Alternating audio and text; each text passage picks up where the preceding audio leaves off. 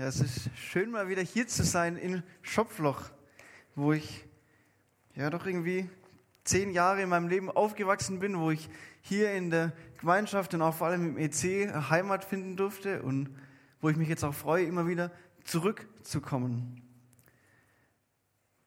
Wir sind ja mitten in einer, oder ihr seid mitten in einer Predigtreihe zum Thema Gott begegnen. Und jetzt habe ich einfach die Frage, wer von euch ist denn Gott schon begegnet diese Woche?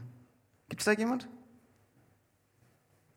Ja, es sind ein paar. Okay, und wer kann es vielleicht nicht sagen, dass Gott ihm besonders begegnet ist, dass er irgendein besonderes Erlebnis gehabt hat, aber dass Gott, also das nicht, dass er sich Zeit genommen hat, um Gott zu begegnen, dass er versucht hat, einen Raum dafür zu schaffen, als zum Beispiel Bibel lesen oder um irgendwas gebetet, dass man bei einer Entscheidung Weisheit bekommt. Gibt es da jemand? Ja, doch, das, oh, das sind deutlich mehr. Also, ist ein spannendes Thema auf jeden Fall, wie wir sehen.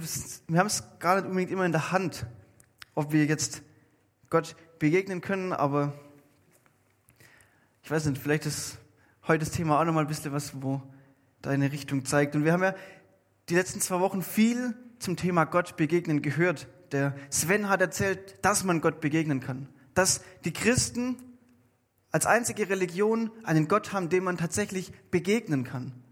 Der persönlich erfahrbar ist. Und letzte Woche dann hat Karina darüber erzählt, wie Gott reden kann, auf unterschiedliche Arten und Weisen, durch die Bibel, durch die Schöpfung, durch persönliches Reden vielleicht. Und diese verschiedenen Arten von, ah, ich muss das hier selber drücken. Das ist mein Thema. Genau, der erste Bibelvers, den, ich, den wir anschauen, ist Hebräer 1, wo es darum geht, dass Gott sich auf vielfältige Art und Weise zeigt. Nämlich, es steht geschrieben, nachdem Gott vor Zeiten vielfach und auf vielerlei Weise geredet hat, zu den Vätern durch die Propheten, hat er in diesen letzten Tagen zu uns geredet durch den Sohn. Also zur Zeit des Hebräerbriefs, das war ja kurz nachdem Jesus auf der Erde gelebt hat, um die Zeitenwende herum, da hat der Autor gesagt, ja, Gott hat sich schon oft gezeigt in der Geschichte von Israel. Immer und immer wieder. Auf viele verschiedene Arten und Weisen. Er hat durch den Auszug in Ägypten gesprochen, durch mächtige Wunder. Und er hat durch die Torah gesprochen, durch das Gesetz, was sie bekommen haben. Und jetzt in diesen letzten Tagen hat er nicht nur durch Propheten, sondern durch seinen eigenen Sohn geredet. In Jesus wird Gott selbst Mensch. Er beruft nicht wie bisher andere Menschen, um sein Wort zu verkünden, sondern er selbst kommt auf die Welt. Das Wort Gottes wird in einem Menschen lebendig. Johannes 1. Und das Wort ward Fleisch und wohnte unter uns und wir sahen seine Herrlichkeit und so weiter. Ihr kennt diese Stelle vermutlich. Und diese Offenbarung Gottes in seinem Sohn, die ist so groß, dass sich alle anderen Offenbarungen, ob das jetzt das Gesetz oder ob das die Wunder vielleicht, die Gott getan hat oder auch Gottes Reden bis heute, alles muss sich an dieser Offenbarung messen lassen. Es gibt nichts, was darüber hinausgeht, über diese Offenbarung Gottes in seinem Sohn Jesus. Es gibt nichts, was irgendwie was anderes, zusätzliches noch sagen würde, als wir in Jesus sehen können. Und der Höhepunkt der Offenbarung Gottes ist das Kreuz. Und das ist mein erster und mein letzter und mein einziger Punkt heute, um den es gehen soll. Gott zeigt sich im Kreuz. Gott offenbart sich im Kreuz und Gott möchte, dass wir ihn im Kreuz begegnen, dass wir ihn als den Gekreuzigten kennen. Und es ist ja so, die Botschaft vom Kreuz, die ist simpel. Die ist so simpel, dass sie jedes kleine Kind eigentlich verstehen kann. Gott kommt auf die Welt, wird Mensch, stirbt für die Schuld aller Menschen und wir können zu Gott kommen. Aber das Wort vom Kreuz, das geht eigentlich zugleich auch gegen alle menschliche Vernunft. Also, es geht auch gegen alle unsere Vorstellungen, wie denn Gott sein müsste, als der Mächtige, der auf einmal ganz klein wird. Es geht gegen unseren Stolz vielleicht auch, weil wir doch eigentlich, also in Schopfloch sind wir doch schon eigentlich gute Menschen, die selber etwas geschafft bringen, die nicht auf Hilfe angewiesen sind, sondern die es selber doch eigentlich auch ganz gut hinbekommen, ihr Leben auf die Reihe zu kriegen. Und vielleicht geht es auch ein bisschen gegen unsere Vernunft. Denn was hat, was hat eigentlich der Tod eines Zimmermanns in Jerusalem vor 2000 Jahren, was hat der mit mir und meinem Leben zu tun? Das schreibt auch Paulus im ersten Korintherbrief. Er sagt, denn das Wort vom Kreuz ist denen, die verloren gehen, Torheit. Uns aber, die wir gerettet werden, ist es Gottes Kraft. Es ist eine Torheit, es macht keinen Sinn.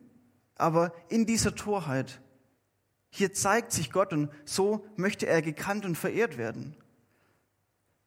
Und auch Paulus weiß es, er hat es erfahren. Er war ja ein Pharisäer, der die ganzen Gesetze im Alten Testament auswendig gekannt hat, der jedes kleinste Detail vom Gebot Gottes befolgen wollte, der mit seinem ganzen Leben danach geeifert hat, Gott zu gefallen. Und er sagt später, denn ich nahm mir vor, nichts anderes unter euch zu wissen, als nur Christus und ihn als gekreuzigt. Nichts anderes wissen als Christus und ihn als gekreuzigt. Das ist rhetorisch und argumentativ und überzeugungstechnisch ziemlich dumm. Also menschlich gesprochen ist es dumm. Denn damit lässt sich kein Mensch doch überzeugen. Die einen, die vielleicht schon was von Gott wissen, im Fall von Paulus sind es die Juden, für die ist es eine Frechheit. Für sie ist es eine Gotteslästerung. Jesus selber wurde ja auch genau deswegen gekreuzigt, weil er nicht in das Bild der Menschen gepasst hat, was sie von Gott hatten, weil sie sich nicht vorstellen konnten, dass Gott so ist. Oder die anderen vielleicht, im Fall von Paulus sind es die Griechen, die logisch, argumentativ überzeugt werden wollen, für die macht es noch viel weniger Sinn. Und ich denke, ihr wisst alle, dass wenn ihr in der Arbeit oder hier auf der Straße den nächstbesten anquatscht und sagt, ja, weißt du übrigens, dass du da in deinem Leben, dass das von Jesus abhängt, da werden euch die allermeisten Menschen, wenn sie nicht schon Christen sind, für verrückt verkaufen. Aber Paulus, der vielleicht bedeutendste Theologe der Weltgeschichte, sagt wie viele andere nach ihm, dass alles Wissen, was es von Gott geben kann, nichts ist. Nichts im Vergleich zu dem, was wir in Jesus haben, was wir im Evangelium von Gott sehen. Gott wird Mensch. Er gibt sich selbst für unsere Schuld hin, damit wir Leben haben können. Das ist das Zentrum unseres Glaubens. Hier hat Gott sich gezeigt und hier können wir Gott begegnen. Oder andersrum gesagt, Gott will, dass wir ihm hier begegnen. Gott will als der Gekreuzigte gekannt werden. Und Paulus ist jetzt praktisch unterwegs, zieht von Gemeinde zu Gemeinde und predigt den ganzen Tag nichts anderes als einen gekreuzigten Christus. Und als ob das nicht genug wäre, da fordert er auch noch die Gemeinde auf, das Gleiche zu tun. Nämlich er sagt, wenn ihr nun mit dem Christus auferweckt worden seid. Das heißt, wenn ihr ein Leben mit Jesus führt, wenn ihr ihm nachfolgt, wenn ihr durch seinen Tod Vergebung empfangen habt und ewiges Leben habt, so sucht, was droben ist, wo der Christus ist, sitzend zur Rechten Gottes und sinnt darauf, was droben ist, nicht auf das, was auf der Erde ist, denn ihr seid gestorben und euer Leben ist verborgen mit Christus in Gott. Und damit sind auch wir heute hier gemeint. Und das klingt jetzt alles nach theoretischem Wissen, nach Bibelstudium und Diskussion. Und irgendwie ist ja auch sinnbildlich, dass ich jetzt hier stehe und euch davon erzähle. Aber ich hoffe, ich kann euch ein bisschen begeistern, nicht dafür Theologie zu studieren, aber dafür die Bibel zu studieren und Jesus zu studieren. In der Predigt heute wird es nicht um das gehen, was wir uns vielleicht für unseren Alltag wünschen, was irgendwie keine fünf Punkte, die unser Leben besser machen, keine praktische Lebensanwendung in dem Sinn, sondern es geht heute allein darum, sich mit Jesus Christus zu beschäftigen. Mit dem, wie Gott sich gezeigt hat. Gott in dem zu begegnen, was er getan hat. Und nicht nur, wie er sich jetzt vielleicht im Alltag zeigt. Als Christen hängt ja unser Leben schließlich von Jesus ab. Jesus ist ja so ein bisschen wie unsere Lebensversicherung. Ohne Jesus haben wir kein Leben.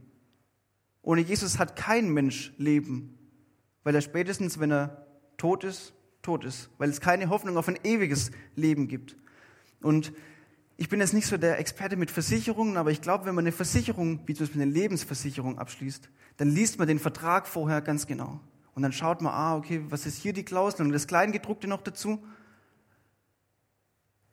würde es nicht auch viel mehr Sinn machen, wenn wir unsere Lebensversicherung studieren, genau durchlesen, alles versuchen zu wissen, was es zu wissen gibt? Sollten wir nicht Jesus in allen seinen Facetten, in allem, was wir wissen können, untersuchen und versuchen, ihn kennenzulernen?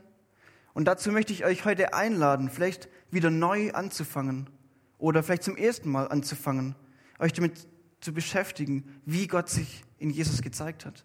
Was es eigentlich bedeutet, dass Gott Mensch wird. Was es bedeutet, dass er am Kreuz stirbt. Und was es bedeutet, dass Jesus der Herr ist. Und dazu möchte ich euch die nächsten Minuten in einen Text mit reinnehmen, der mich die letzten Jahre über immer wieder begleitet hat, der mich immer wieder beeindruckt und begeistert, der ja, wo mir Gott immer wieder begegnet. Und ihr dürft spätestens jetzt eure Bibeln rausholen oder ganz kurz, ich mache eine Pause und ihr könnt rauslaufen. Im Foyer, in dem Regal stehen noch Bibeln. Wenn jemand eine Bibel haben möchte, ihr habt den Vorteil, wenn ihr es vor euch sehen könnt.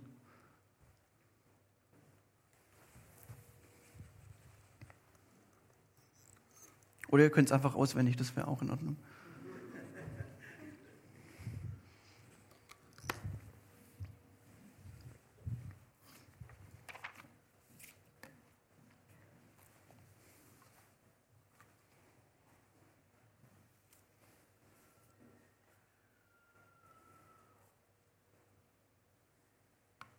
Genau, wir lesen 1. Äh, Kolosser 1, 15, ab Vers 15 bis 23. Kolosser 1, ab Vers 15, genau, der Christ halt noch Bibeln aus.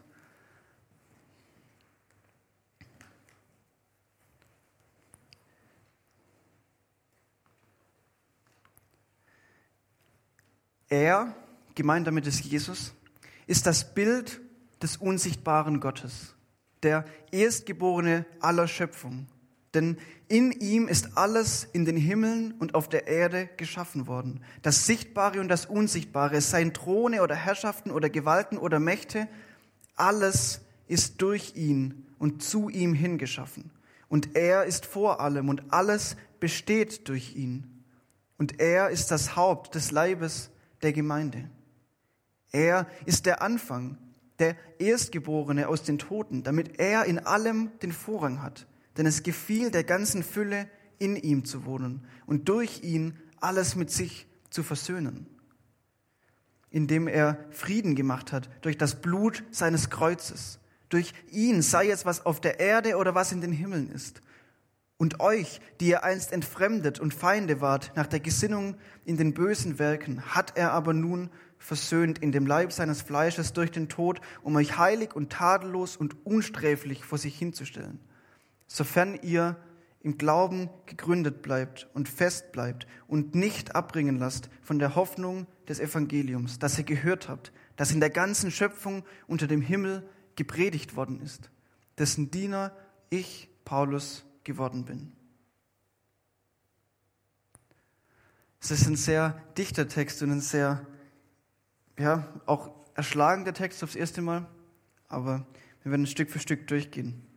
Das erste, was gesagt wird, Jesus ist das Bild des unsichtbaren Gottes. Das sagt ja Jesus auch über sich selbst. Wer mich gesehen hat, der hat den Vater gesehen. Und Bild meint dabei jetzt nicht nur eine äußerliche Ähnlichkeit, wie jetzt zum Beispiel bei einer Fotografie, wenn man ein Bild macht von was, wie wir es jetzt vielleicht verstehen würden, sondern Bild meint vielmehr das Wesen, den Charakter. In Jesu Handeln, in seinen Worten und in seinen Taten sehen wir Gott selbst. Die ganze Fülle Gottes wohnt leibhaftig in ihm. Und im Neuen Testament, gibt es eine klare Unterscheidung von Gott, dem Vater und Gott, dem Sohn. Aber Jesus sagt, ich und der Vater, wir sind eins. Sie lassen sich nicht trennen. Wer Jesus gesehen hat, hat den Vater gesehen. In der Person von Jesus Christus wird Gott selbst Mensch. Eine größere Offenbarung Gottes kann es doch per Definition nicht geben. Gott macht sich in Jesus ganz klein. Er beschränkt sich, er verlässt die himmlische Herrlichkeit, die Weite, die Macht, um bei seinen Menschen zu sein, um bei Zöllnern und Sündern am Tisch zu sitzen und ihnen zu begegnen. Und dabei ist er, Jesus Christus, doch derselbe, der schon vor aller Schöpfung, vor allem, was es in unserer Welt gibt, war. Und damit nicht genug, Vers 16, denn in ihm ist alles in den Himmeln und auf der Erde geschaffen worden, das Sichtbare und das Unsichtbare, es seien Throne oder Herrschaften oder Gewalten oder Mächte, alles, alles ist durch ihn und zu ihm hingeschaffen. Und er ist vor allem und alles besteht durch ihn. Die gesamte Welt, wie wir sie kennen, und auch die unsichtbare Welt, die wir oft überhaupt nicht wahrnehmen und beachten. Alles ist in Jesus Christus geschaffen. Es gibt nichts, das nicht Gott gemacht hat. Und die Welt ist nicht nur durch ihn geschaffen, sondern alles besteht durch ihn. Das ganze Universum, egal ob das jetzt große Sterne und Galaxien sind oder Planeten, die sich genau so um die Sonne drehen, dass es zu den Naturkonstanten passt, oder ob das die gewaltigen Wassermassen im Meer sind oder die gewaltigen Berge, oder der Orang-Utan im Dschungel oder der Pinguin am Nordpol. Seid ihr noch dabei? Die sind am Südpol, genau. Alles, alles, vom Mensch bis zum Tier, bis zum Berg, alles ist von Gott geschaffen und alles ist von Gott in der Hand gehalten. Es besteht in Gott. Ohne, ohne seine Hilfe würde alles vielleicht im Nichts zerfallen oder in ihre, ja, die Bestandteile sich auflösen oder im Chaos untergehen. Die Welt wird beständig von Gott gehalten, in jeder einzelnen Sekunde, weil Gott sagt, von nun an, alle Tage der Erde sollen nicht aufhören, Saat und Ernte, Frost und Hitze, auch Regen und kein Regen, Sommer und Winter, Tag und Nacht, alles ist in Gottes Hand. Er ist es, der die Welt erhält. Gott sieht nicht von fern zu, wie seine Welt langsam aber sicher den Bach runtergeht und immer mehr auf das sichere Ende zusteuert. Gott sieht nicht von fern zu, wie Menschen sich gegenseitig bekriegen und unterdrücken. Egal, ob es jetzt in Kriegs- und Krisengebieten ist oder im Menschenhandel oder vielleicht auch in der eigenen Familie. Gott sieht nicht von fern zu, er ist mitten bei seiner Schöpfung. Er will ihr nahe sein und er erhält sie. Jeder Augenblick, den wir leben dürfen, jeder Atemzug ist uns geschenkt, ein unverdientes Geschenk, allein aus seiner Liebe, die die Welt erhält. Aber es geht noch weiter, weil alles ist durch ihn und zu ihm hin geschaffen. Die Schöpfung ist also nicht nur von Gott geschaffen worden, er ist nicht nur der Ursprung der Schöpfung, sondern auch das Ziel. Die Schöpfung hat in Gott, in Jesus Christus ihr Ziel. Und darum nennt es die Bibel zum Beispiel auch eine Zielverfehlung, wenn jemand ohne Gott lebt, ohne dieses Ziel zu haben, bei Gott zu sein, mit ihm Gemeinschaft zu haben, ihm zu begegnen, weil er damit sein Ziel verfehlt, zu dem hin er doch geschaffen wurde. Es gibt menschlich gesprochen zwei Dinge, auf die Gott allergisch reagiert, die er überhaupt nicht haben kann. Und das eine ist, wenn ihm seine Ehre, die ihm als Schöpfer, Erhalter und Herrscher der Welt zusteht, wenn die ihm genommen wird. Gott sagt, ich bin Jahwe, das ist mein Name. Und meine Ehre gebe ich keinem anderen, noch meinen Ruhm den Götterbildern. Gott fordert von seinen Geschöpfen, dass sie ihm die Ehre, die ihm gebührt, geben. Und wenn wir mal ehrlich sind, eigentlich sind wir doch in allen Lebensbereichen, in allen Belangen zu 100 Prozent von Gott abhängig. Die Welt ist in allen Belangen, in allen Bereichen zu 100 Prozent von ihrem Schöpfer und Erhalter abhängig. Und darum ist Gott, wenn diese Ehre jemand anders zugestanden wird, ein eifersüchtiger Gott, der sich rächt an jedem, der sich gegen ihn erhebt. Und das andere, was Gott nicht ausstehen kann, ist die Sünde, diese Zielverfehlung der Schöpfung, wenn sie an ihrem Ziel vorbei lebt. Die Sünde macht kaputt, was Gott geschaffen hat. Sünde verdreht Gottes Wahrheit in Lüge. Sie missbraucht seine Schöpfung und sie pervertiert, was Gott doch eigentlich zum Guten geschaffen hat. Und Sünde versklavt auch Menschen, die doch eigentlich frei sein sollten. Frei, damit sie Gott dienen können. Kurz gesagt, Sünde zerstört Gottes Schöpfung. Und darum hasst Gott die Sünde. Die Bibel spricht auch vom Zorn Gottes. Dieser Zorn richtet sich nicht direkt gegen Menschen, sondern gegen die Sünde, weil die Sünde seinem Wesen widerspricht. Gott und Sünde, das ist nicht vereinbar, das passt nicht. Und wo Sünde ist, da kann keine Gemeinschaft mit Gott sein. Deshalb kann auch kein Mensch, der seine Schuld nicht vergeben bekommen hat, zu Gott kommen, weil es nicht passt, weil Gott die Sünde zutiefst hasst, weil sie seine Schöpfung kaputt macht. Und von diesem Aspekt aus betrachtet, finde ich, machen auch die Gerichtsworte in der Bibel auf einmal viel mehr Sinn. Wenn, wenn Gott einfach die Sünde bestraft, weil sie kaputt macht, weil sie zerstört, weil sie das, was Gott gut geschaffen hat, zerstört. In Gottes Hass und in seinem Zorn begegnen wir Gott doch eigentlich als liebevollem Vater. Als liebevollem Vater, dem es nicht egal ist, was mit seinen Geschöpfen passiert, dem es nicht egal ist, was mit seinen Menschen passiert, der es nicht zulässt, dass sie sich selbst kaputt machen oder von anderen kaputt gemacht werden. Ich bin weder Versicherungsexperte noch Erziehungsexperte, aber ich denke, jeder, der Kinder erzogen hat, der weiß, dass, dass wenn man seinem Kind alles erlaubt, dass es nicht Liebe ist. Dass man, wenn man sein Kind liebt, ihm Sachen verbietet, wenn man weiß, dass es nicht gut für das Kind ist. Wer seinem Kind alles erlaubt, egal ob es jetzt gut oder schlecht für das Kind ist, der handelt im Grunde doch lieblos. Und weil Gott das absolut Gute für uns möchte, darum möchte es auch verhindern, dass wir unser Leben kaputt machen oder uns von anderen kaputt machen lassen. Darum will Gott die Sünde aus unserem Leben verbannen. Und Gottes Liebe zeigt sich natürlich jetzt nicht nur in diesem Hass gegen das Schlechte, sondern vor allem in seiner Liebe zu dem, was er geschaffen hat. Und das sieht man darin, was Jesus für die Schöpfung getan hat. Ich lese weiter ab Vers 19. Denn es gefiel der ganzen Fülle, in ihm zu wohnen und durch ihn alles mit sich zu versöhnen, indem er Frieden gemacht hat durch das Blut seines Kreuzes. Durch ihn sei es, was auf der Erde oder was in den Himmeln ist. Gott selbst in seiner Fülle, mit seinem ganzen Sein macht sich klein und wohnt in einem Menschen, wie du und ich es sind. Und durch diesen Menschen, durch Jesus Christus, hat Gott alles mit sich versöhnt. Alles, was auf der Erde und was auf dem, im Himmel ist. Alles, die gesamte Schöpfung. Gottes Plan dreht sich nicht nur um mich und mein persönliches Heil. Gott will, dass die ganze Schöpfung mit ihm versöhnt wird. Dass sie in seiner Gegenwart und Nähe sein kann. Durch Jesu Tod am Kreuz wird die ganze Schuld, die es jemals gab, die es gibt und jemals geben wird, alles wird bezahlt. Es gibt nichts, das noch zu bezahlen wäre, das noch ausstehen würde.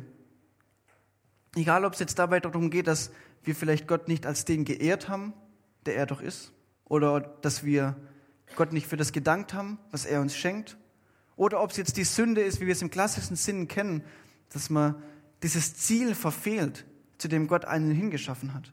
Alles, die ganze Sünde der Welt ist aus der Welt geschafft weil Gott auf die Welt kommt und die Sünde bezahlt. Ohne diese Vergebung hätten wir Menschen ja nie eine Möglichkeit, auch nur in die Nähe Gottes zu kommen. Das wird im Alten Testament ja deutlich und eindrucksvoll sichtbar, wenn Gott dem Mose erscheint in der Herrlichkeit auf dem Berg Sinai und der ganze Berg brennt und niemand auch nur den Fuß des Berges begegnen kann, weil er sonst stirbt. Ohne Versöhnung kann niemand vor Gott treten. Aber Jesus hat diese Versöhnung vollbracht. Er hat uns mit dem Vater versöhnt. Und weil Jesus gehorsam war und diesen Willen des Vaters ausgeführt hat, weil er die Erlösung für die Schöpfung bewirkt hat, weil er gestorben und weil er wieder auferstanden ist, deshalb hat er eine besondere Stellung erhalten. Im Text ist ist voll von von Attributen, wie Jesus beschrieben wird. Jesus ist der Erstgeborene. Jesus ist das Haupt, der Anfang, der Erstgeborene aus den Toten. Und Jesus soll in allem den Vorrang haben. Philippa 2 wird es nochmal deutlicher hervorgehoben. Denn Gott hat ihn auch hoch erhoben und ihm den Namen verliehen, der über jeden Namen ist, damit in dem Namen Jesu jedes Knie sich beugt, der himmlischen und irdischen und unterirdischen, und jede Zunge bekennt, dass Jesus Christus der Herr ist, zur Ehre Gottes des Vaters.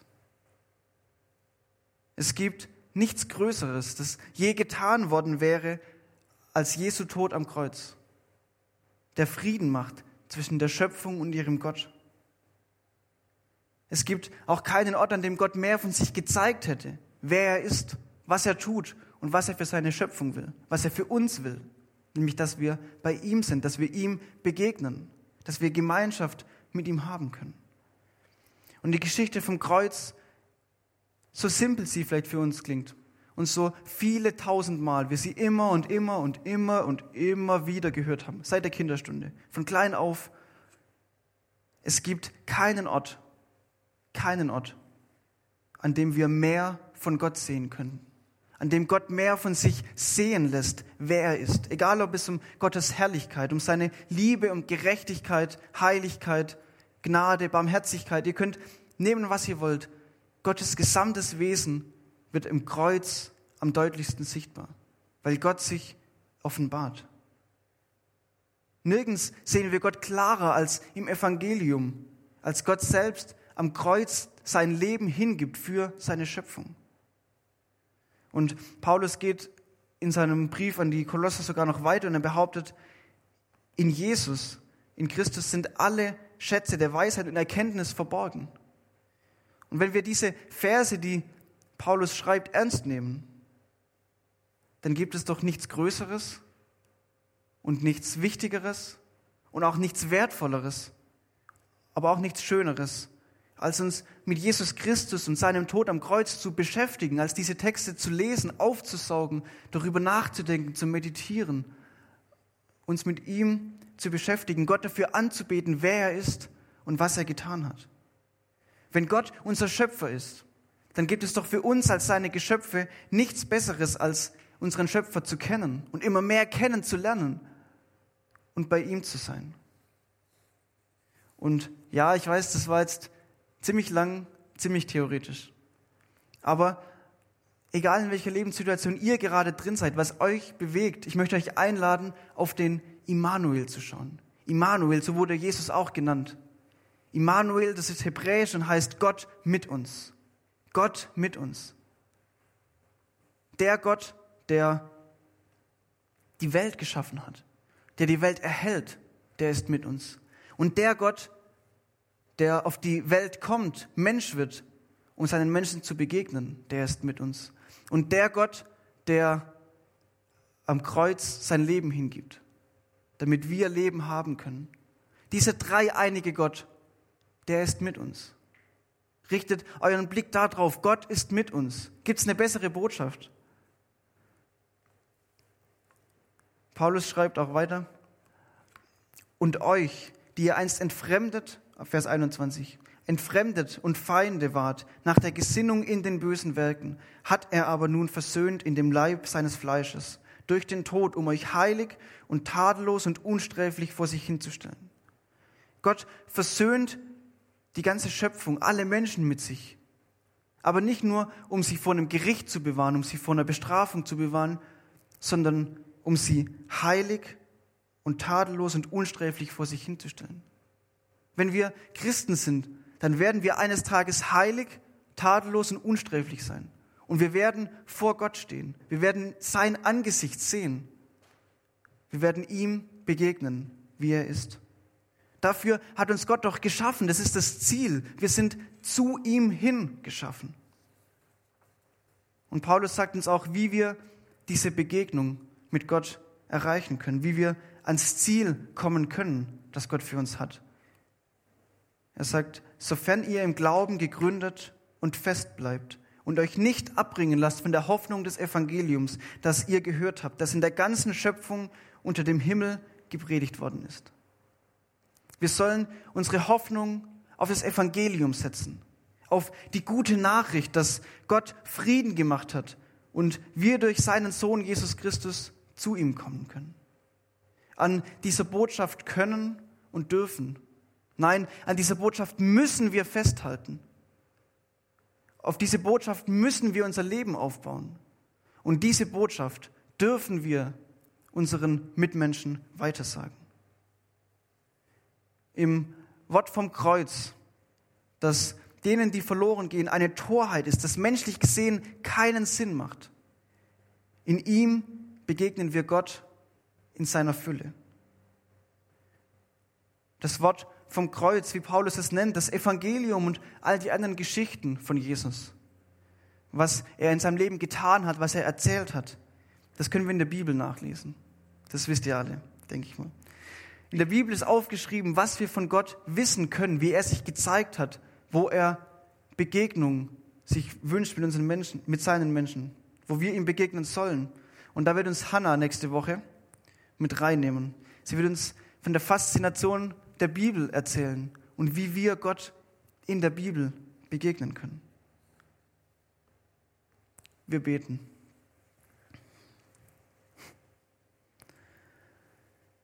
Herr, wir danken dir, dass du dich gezeigt hast, dass du nicht im Himmel geblieben bist, sondern auf die Erde kamst, Mensch wurdest, ganz klein, dich erniedrigt hast und dass du ans Kreuz gegangen bist, dass du uns versöhnt hast mit dir.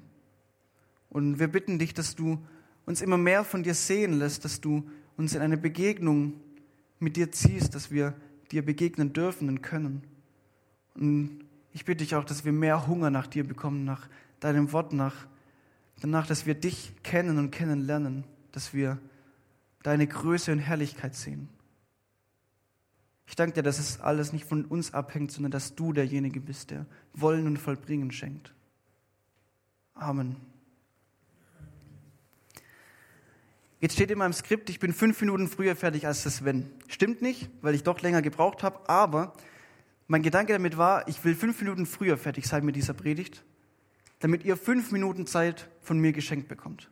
Fünf Minuten nicht einfach als Geschenk, sondern als zweckgebundene Spende, wie wir in Liebenzell sagen würden. Eine zweckgebundene Spende, die ihr die nächste Woche einlösen könnt, wo ihr euch noch mal kurz einen Moment der Ruhe nehmen könnt. Vielleicht diesen Text, den wir uns heute angeschaut haben, aus Kolosser 1, noch mal Stück für Stück durchgehen. Oder einen anderen Text, in dem es um Jesus geht. Vielleicht Philippa 2. Oder auch sonst, was euch, auf, was euch der Geist auch aufs Herz legt. Nehmt euch Zeit und lest diese Texte. Denkt darüber nach. Beschäftigt euch mit dem, was Gott getan hat, wie er sich gezeigt hat und dann seid gespannt, was Gott tun wird, wie er sich euch zeigt.